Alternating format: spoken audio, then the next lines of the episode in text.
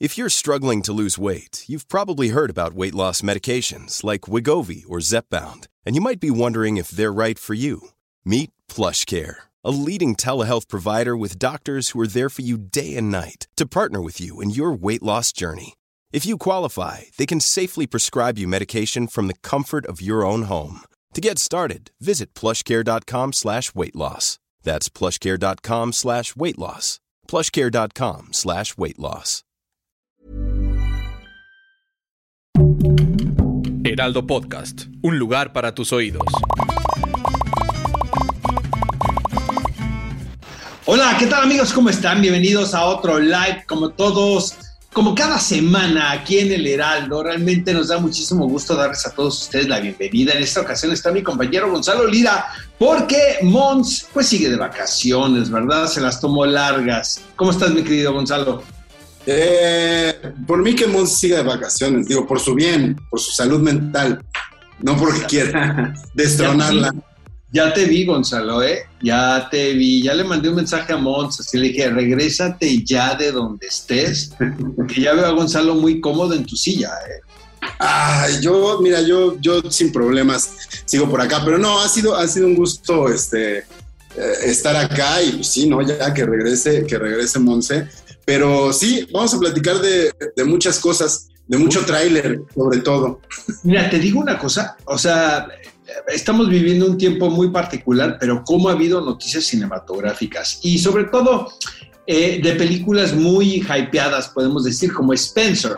Obviamente Pablo Larraín es un realizador más que comprobado, nos gusta mucho su trabajo. Yo no soy tan fan de Jackie, lo debo de confesar, pero por lo que he visto de Spencer, tanto ese póster, teaser, el cual creo que es uno de los más afortunados que hemos visto últimamente, y también la, este, ese tráiler donde de una manera muy inteligente eh, dejan ver muy poco realmente sobre qué, de qué va la película. Obviamente sabemos que es de la princesa Diana y de que es en un periodo de tres días nada más, ¿no? Lo cual eh, creo que lo comentaba aquí también, el de competir con una producción de desarrollo como la Corona, pues está cañón, porque finalmente en la serie pues tienes el tiempo para contarlo con calma, tienes a dos espléndidas actrices, ahora lo va a hacer este, Elizabeth de Vicky, imagínate, ¿no? Pero por lo que he visto de la producción de La Raíz, creo que no tiene nada que pedirle a la corona. ¿Tú qué piensas de esto, Gonzalo?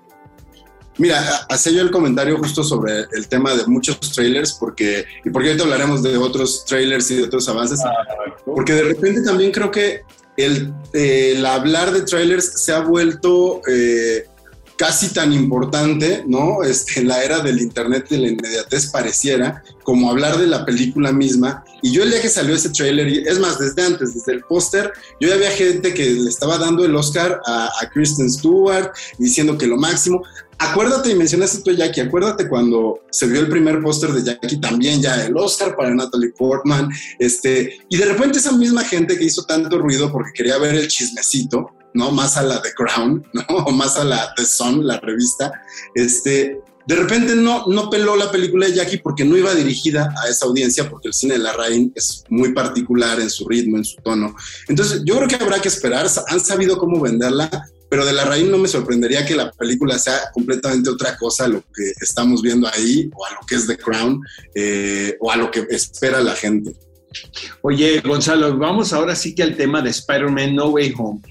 ¿Tú crees que el hecho de que comentamos la semana pasada, de que se haya liqueado, de que se haya infiltrado este tráiler, haya sido parte de la campaña o crees que realmente se infiltró de forma ilegal? Híjole, no sé, yo creo que, yo creo que es, es este, un accidente feliz quizá, en todo caso, que, se, que se utilizó, porque incluso salió el nombre, el nombre de la persona que lo liqueó, cosa que según yo nunca pasa en estos casos, pareciera casi casi que están justificando, poniéndole nombre a la persona como para decir, no es, no es estrategia, miren, si existe una persona. Sospechosamente, obviamente, ¿no? Sospechosamente ahora sí hubo culpable, ¿no?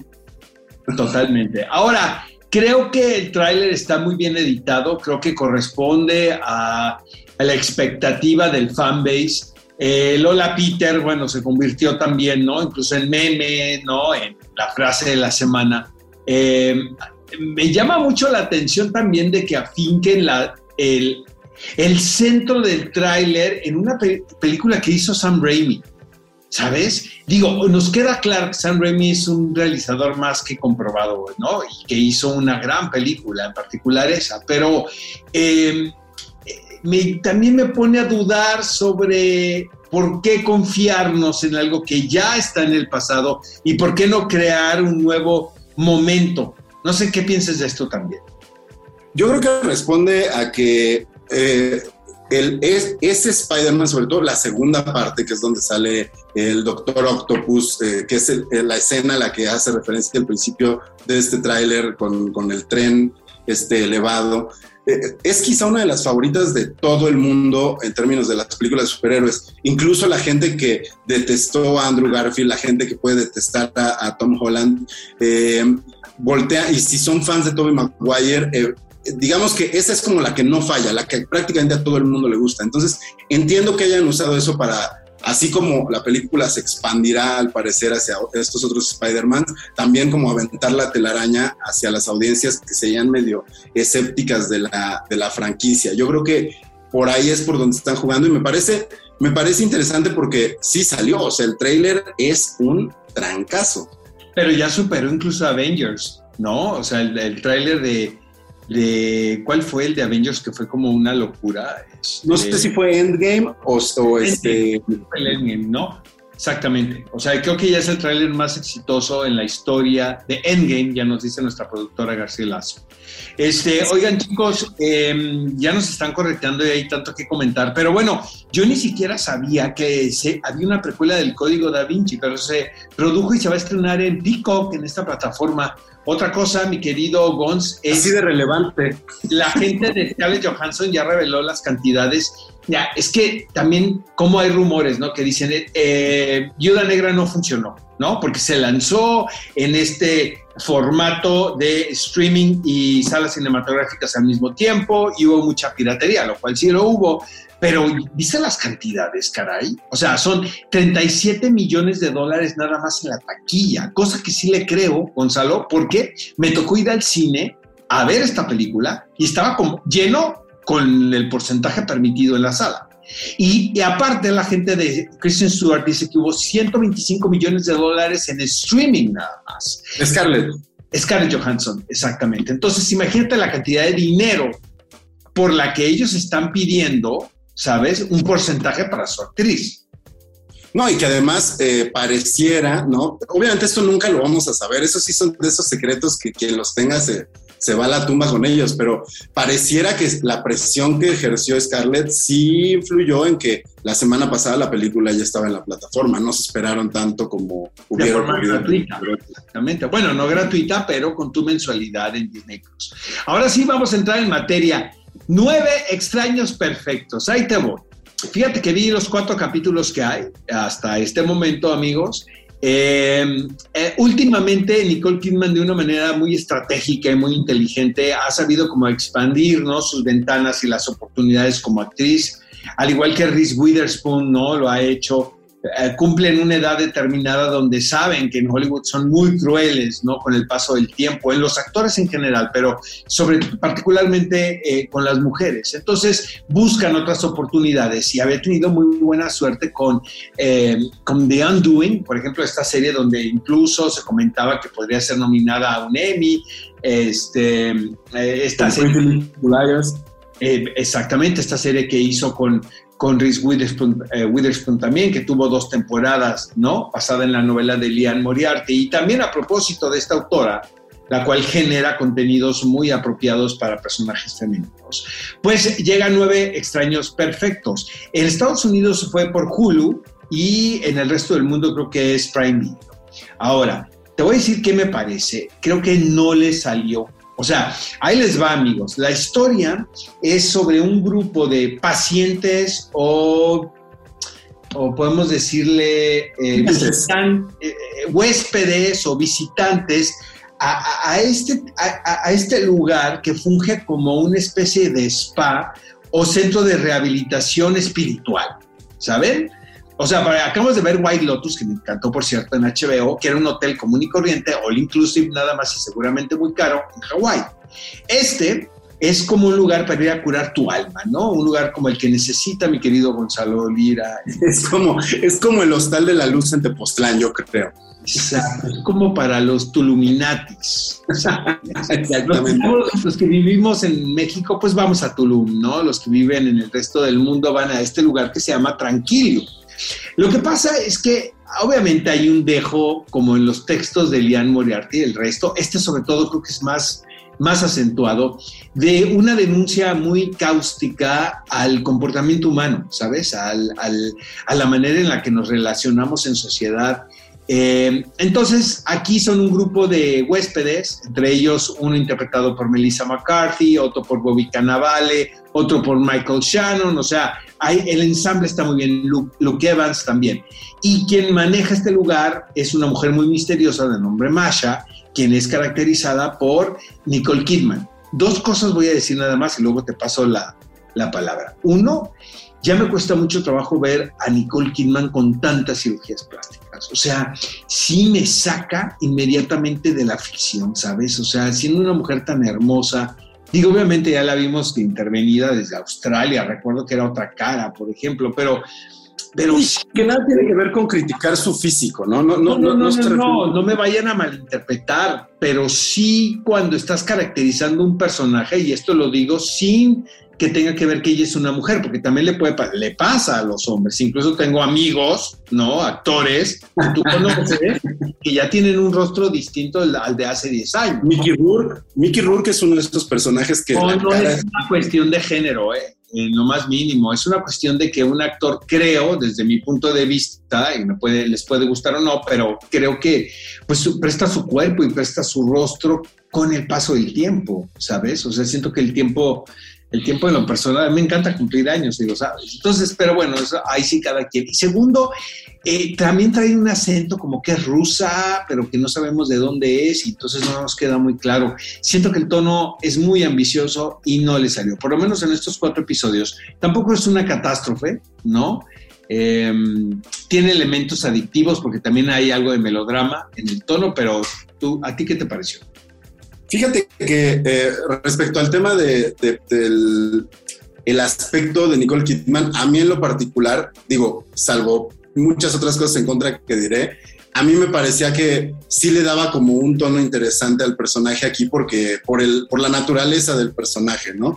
Eh, sí crees que es posible, digo, entiendo esto de que te puedes sacar como con cualquier actor cuando tratan de interpretar a una persona común y corriente y dices, bueno, como esa persona común y corriente se pagó tantos cirujanos plásticos, pero aquí sí lo entiendes. Lo que, a lo que me llevó directamente esta serie, por eso me interesó de, de entrada, eh, fue que me recordó, bueno, la sentí un poco oportunista en el sentido de el éxito que tuvieron estas series respecto a Nexium, a Wild Wild Country y a todas estas sectas eh, que han existido desde los años 90. Por ahí siento que, que, se siente acelerada hacia tocar esos temas que tuvieron éxito. Y número dos, me llamó mucho la atención, aunque creo que el personaje eventualmente, o al menos lo que hemos visto es fallido, que Nicole Kidman, al estar hablando de sectas, pues tiene un pasado en el que partió habitación con alguien que... pero a lo mejor, que, que no le había dado esa lectura, pero a lo mejor sí tiene que ver por ahí, por eso, porque ella es productora de esta historia, entonces a lo mejor se siente también muy cercana a lo que está contando Lian Moriarty en su novela, que también se llama Nueve extraños perfectos, ¿no? Eh, tengo entendido, yo no le he leído, amigos, esta novela que es muy menor comparado al resto de, las, ¿no? de los libros de, de esta autora, quien parece ser tan prolífica. Pero vaya, si alguien sabe de sectas es Nicole Kidman. Claro, claro que lo sabe. Y además, ¿sabes también qué ocurre? Que eh, el cast, de repente, eh, este cast que se suponen ser personajes que tienes que ir descubriendo, están acomodados para el actor. Entonces, pareciera que es como eh, muy hecho a modo. Entonces, aunque son buenos actores y lo están haciendo bien, siento que no los saca en ningún momento, salvo a Nicole Kidman, eh, de la zona de confort, de lo que ya conocemos. O sea, ah. incluso yo me emocioné mucho en que dije, Melissa McCarthy, vaya, drama. Y de repente es como, ella es el cómic. Exacto. De acuerdo contigo. Oye, tenemos comentarios ahí del público de, esta serie de Nueve Extraños Perfectos. Creo que hay uno por ahí que dice que no lo ha visto, ¿no? Es que es muy nueva. JC Contreras dice que no la ha visto. Creo que es muy nueva y que curiosamente tampoco, digo, sí te aparece en tu menú, pero fuera de, si no eres usuario de la plataforma, no se le hizo mucho ruido. Quizá incluso saben que no trae tanto. ¿verdad? Exactamente. Oigan amigos, pues mi Mon está en Alemania de vacaciones, pero antes de que ella se fuese, realizamos una entrevista con un amigo de ella ¿Quién es Quetzali Cortés? Quetzali Cortés participa en esta serie también muy ambiciosa, sobre todo en tono, hablando de esto, que son los narcos contra los zombies.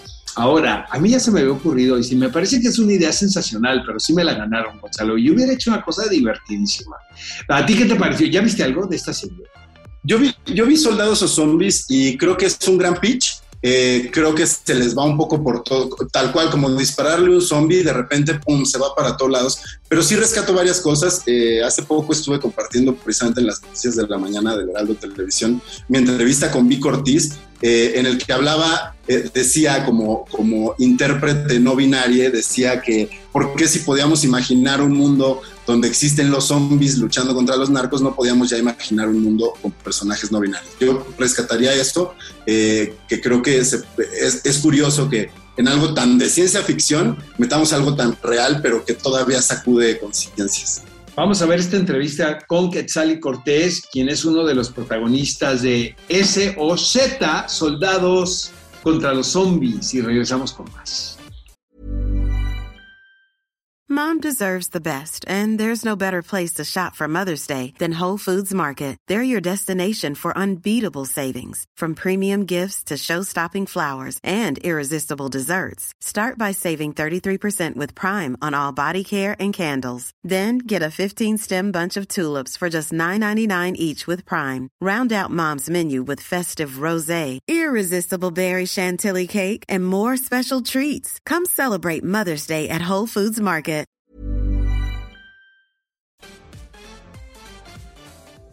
Bueno, pues el día de hoy está con nosotros Quetzali Cortés, que es un gran actor, es un gran amigo mío que yo admiro muchísimo. Él eh, participó en la serie de Soldados contra Soldados o Zombies de Amazon Prime, que la verdad es que me parece que la premisa es muy divertida. ¿Cómo estás, mi querido Quetzali?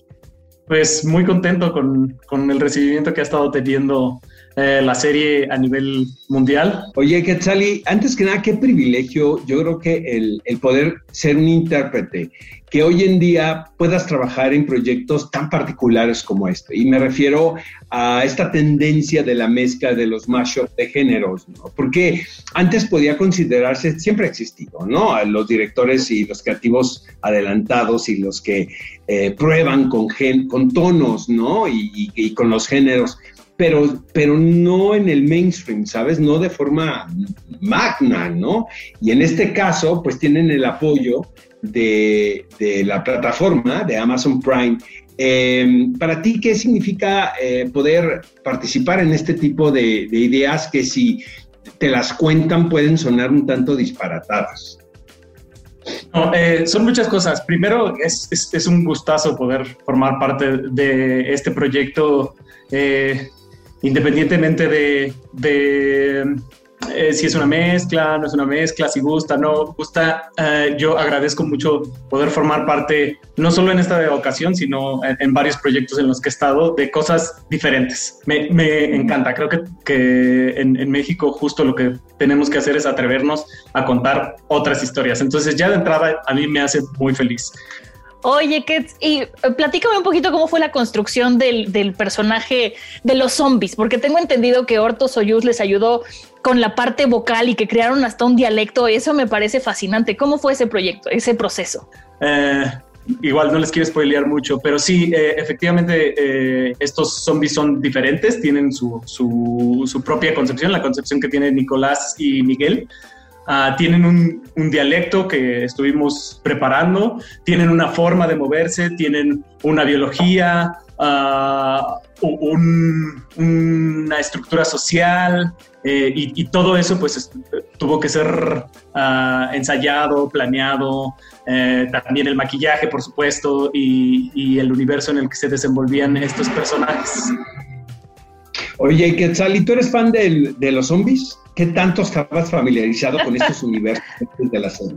Yo soy fan de, todos los géneros. O sea, a mí, te digo, para mí ha sido un placer y un privilegio que este, muy probablemente no creo ser famoso todavía, pero formar parte de, proyectos tan diversos, de tan diversos géneros, me fascina. Yo en lo personal me fascinan los videojuegos, me fascinan eh, el cine de género, las series de, género. Entonces, uh, hay unas que me gustan más, hay unas que me gustan menos, pero, pero efectivamente sí, sí, sí me gustan, sí me gustan los zombies, sí me gustan los superhéroes, sí me gusta el terror, sí me gusta la ciencia ficción.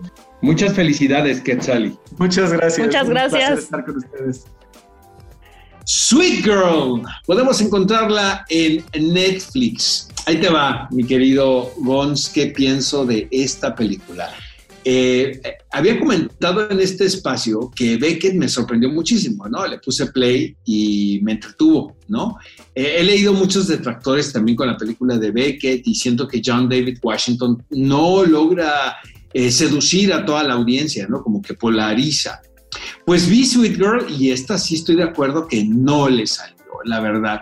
Eh, que esta cosa de, de hacer algo de entretenimiento puro que no está mal, porque finalmente ese es el negocio de la plataforma, pero ya cuando la fórmula es tan evidente, cuando sabes que la manufactura de la película es de flojera, cuando sabes que el director de fotografía no propone absolutamente nada, sino solamente contar una historia de la manera más elemental donde ves que los actores están pensando en pagar el tiempo compartido, ¿no? Que compraron, ¿no? O lo que deben de la pandemia, ¿no? De las colegiaturas de los niños. A mí, yo la verdad, yo no entiendo esta película por ningún lado. Es una tontería, salvo que tiene un elenco muy atractivo, porque está Jason Momoa, ¿no? De Game of Thrones, quienes somos fans de la serie, pues eso hizo un personaje inolvidable en, este serial. La niña Isabela Merced también me parece súper talentosa.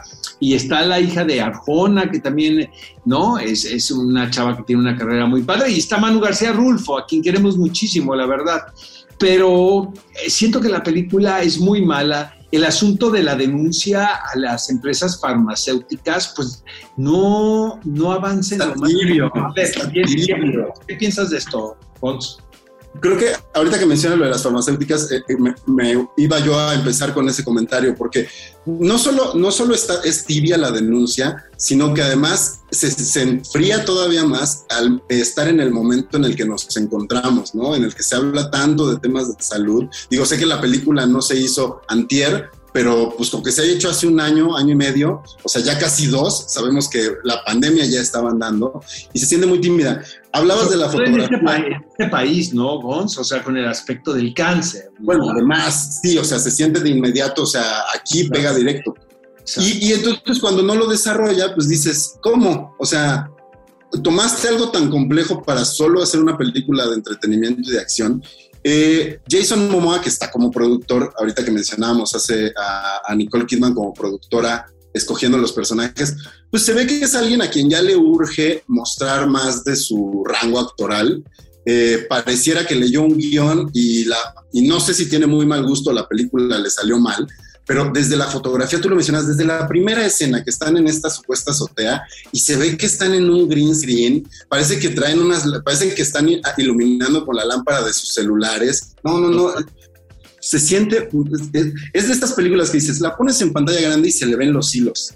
No, y hay una vuelta de tuerca ahí tan sacada de la manga, amigos, que ya lo hemos visto tantas veces que hasta ganas me dan de decírsela para spoilerearles la experiencia de lo mala que es. Pero bueno, oigan, parece que no fuimos a terapia ni Gonzi y yo esta semana y que todo odiamos, pero fíjate que vi El Reino, es esta serie argentina que está creada por Marcelo Piñeiro, que realmente yo le he seguido la filmografía a este director durante mucho tiempo, es el de Cenizas del Paraíso, Caballos Salvajes, El Método, y ahora en conjunto con Claudia Piñeiro crean este, esta ficción titulada El Reino, que eh, es una película re argentina, como dicen ellos, ¿verdad? Eh, que luego a veces como mexicanos nos cuesta trabajo Nos cuesta trabajo entender, ¿no? Sus, como sus conceptos, ¿no? ¿Qué sé yo, Arte? ¿Qué sé yo, Oscar? Que hacen como el silencio de los inocentes, ¿no? Ellos así, todos sus thrillers, ¿no? Muy sofisticados. Cuando sabemos que el tercer mundo, pues es el tercer mundo, amigos, y en esto vivimos.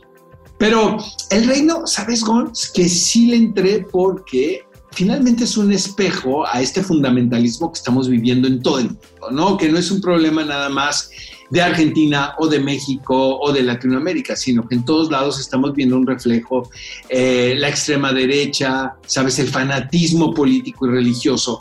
Y aquí la historia se detona, obviamente, con el asesinato de un candidato a la presidencia. Pero la vuelta, aquí el asunto es que el vicepresidente, interpretado, el candidato a la vicepresidencia, interpretado por Diego Peretti, eh, pertenece a esta secta religiosa y, entonces es la, la, vida de la familia, ¿no? Y obviamente es un thriller eh, con tintes de denuncia también, es, un, es una historia policíaca de quién fue quien mandó matar, ¿no?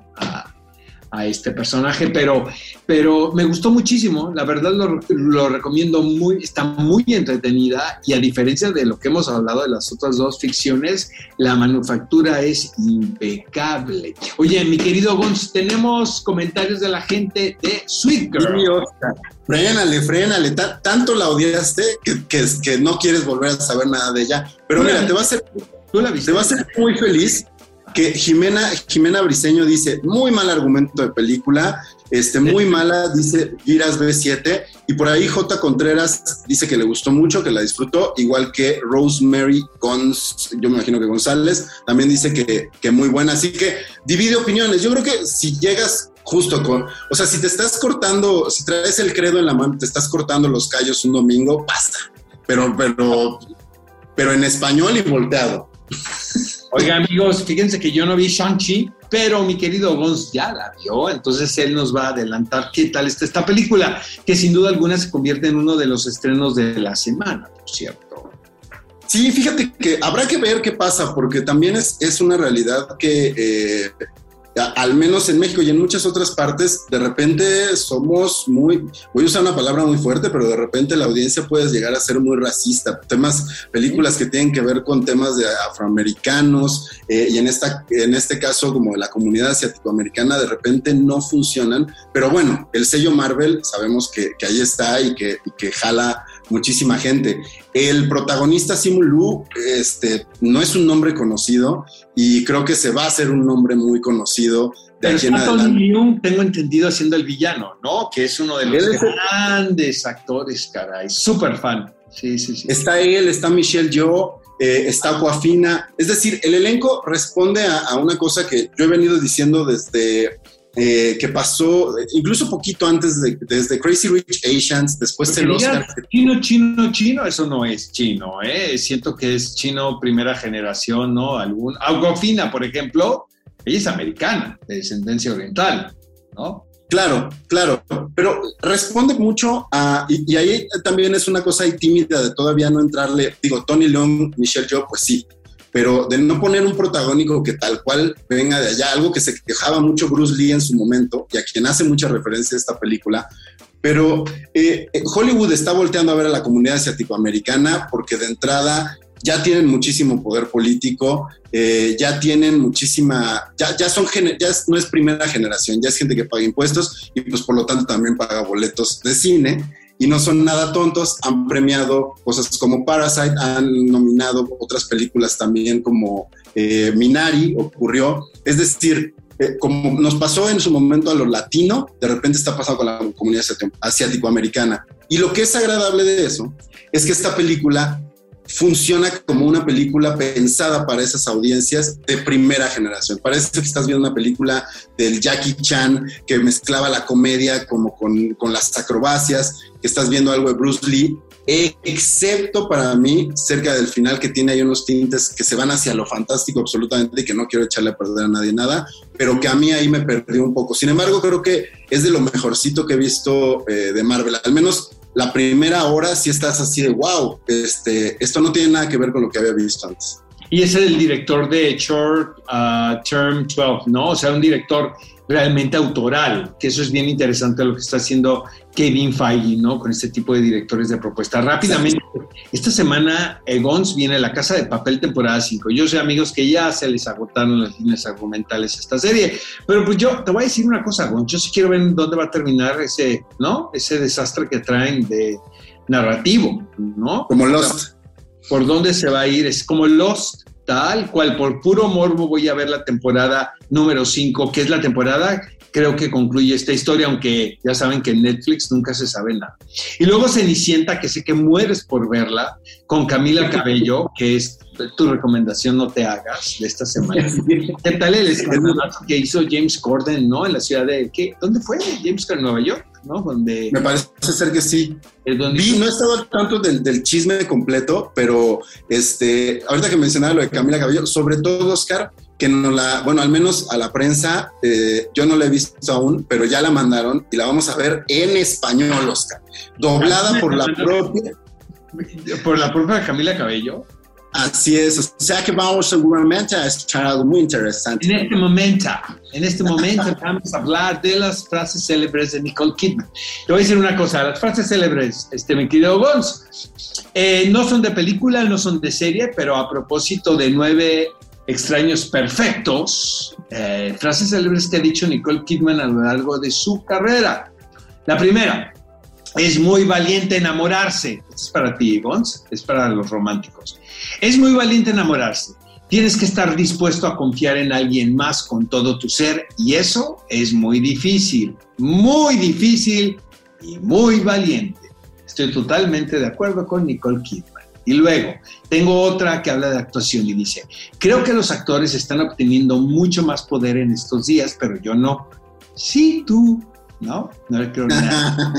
Yo solo dice, me mantengo muy alejada de las decisiones, la forma en la que orquestan las cosas, lo que se ha cambiado. Solo trato de mantenerme completamente en el papel de actor y personaje. Ah, no sabe, ¿verdad? A ver, vas tú, Gonz. Mira, con, con, el caso de, de, Nicole Kidman, espérame un segundito porque se me, ahí me agarraste en curva, pero ahorita te digo. Estás comiendo, ¿verdad? Ahorita una de Tom Cruise, no te hagas. Mira, a mí me gusta, eh, la que yo tenía justo sí tiene que ver con Tom Cruise, porque además ya se vuelve irónica, que es, no me gustaría estar casada conmigo. Afortunadamente, él sí. Chale. Y pues ya vimos que no, ¿verdad?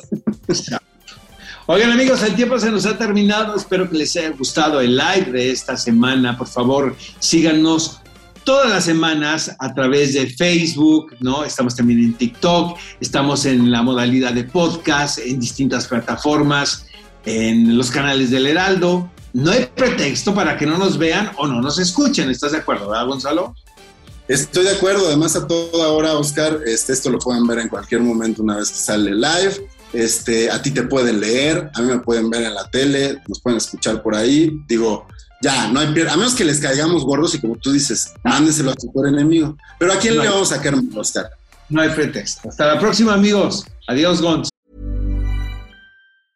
Even when we're on a budget, we still deserve nice things. Quince is a place to scoop up stunning high-end goods for 50 to 80% less than similar brands. They have buttery soft cashmere sweaters starting at $50, luxurious Italian leather bags, and so much more. Plus, Quince only works with factories that use safe, ethical, and responsible manufacturing. Get the high-end goods you'll love without the high price tag with Quince. Go to quince.com/style for free shipping and 365-day returns. Gracias.